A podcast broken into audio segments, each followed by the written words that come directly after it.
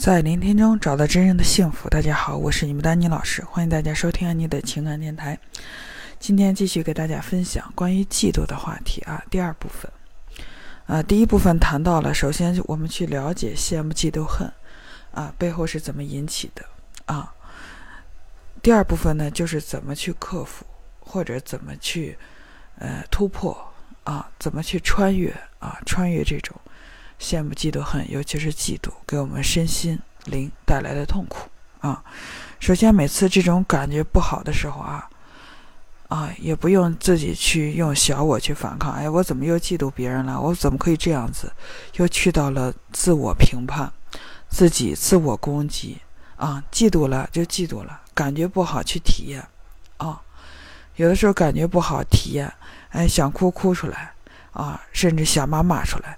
想吼吼出来，但是一定要独处、独独立的空间，因为你哭出来、骂出来、吼出来啊，千万不要影响到身边的人。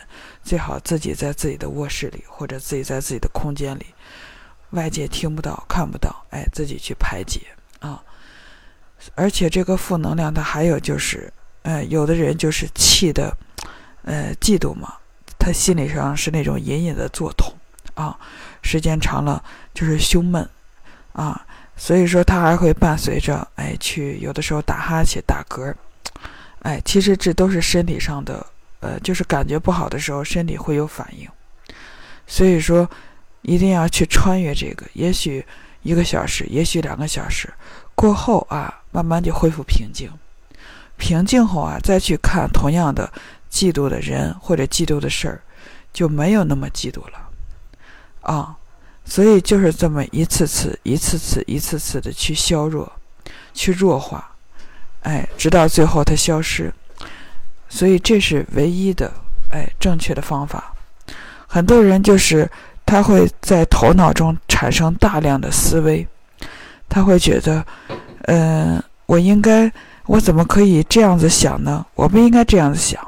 然后呢，过上一会儿呢，他又开始哎去那么想，哎。就头脑中好像两个声音在打架，哎，然后他说：“哎，不，不行，不行，我不能这么想啊！其实你越压制我们的小我，啊，尤其是内在的那些不好的思想，啊，其实那些所谓的不好的思想，它就会越强大。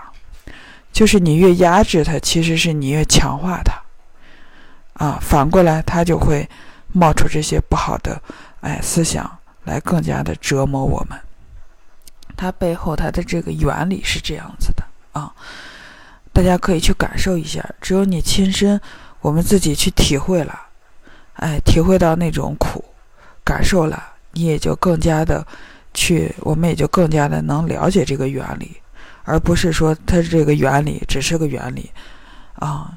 所以我们学的所有的东西啊，最终我们要点点滴滴的落实在自己的生活中啊。不管是我们的健康方面、情感方面、哎，工作方面、事业方面、家庭呀、啊，婚姻呀，一定要落实在每天的哎点滴的生活中啊。只有这样子，才不会呃学了一辈子鸡汤，读了一辈子鸡汤，听了一辈子鸡汤，哎，而过不好那一生啊。所以说，就是一次次要去穿越自己内在的。哎，就是嫉妒引起的痛苦。啊，所以说，直到它慢慢的弱化、消失。啊，甚至呢，最好还是背后呢心生感恩，甚至哎看别人过得好，咱们心里祝福。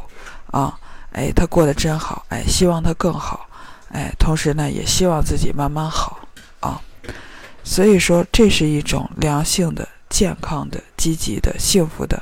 一个心理状态，啊，行，咱们今天就分享到这儿。哎，如果你想观看我更多关于情感的分析，可以关注我们的微信公众号“心灵时空”，直接回复我的名字“安妮”就可以了。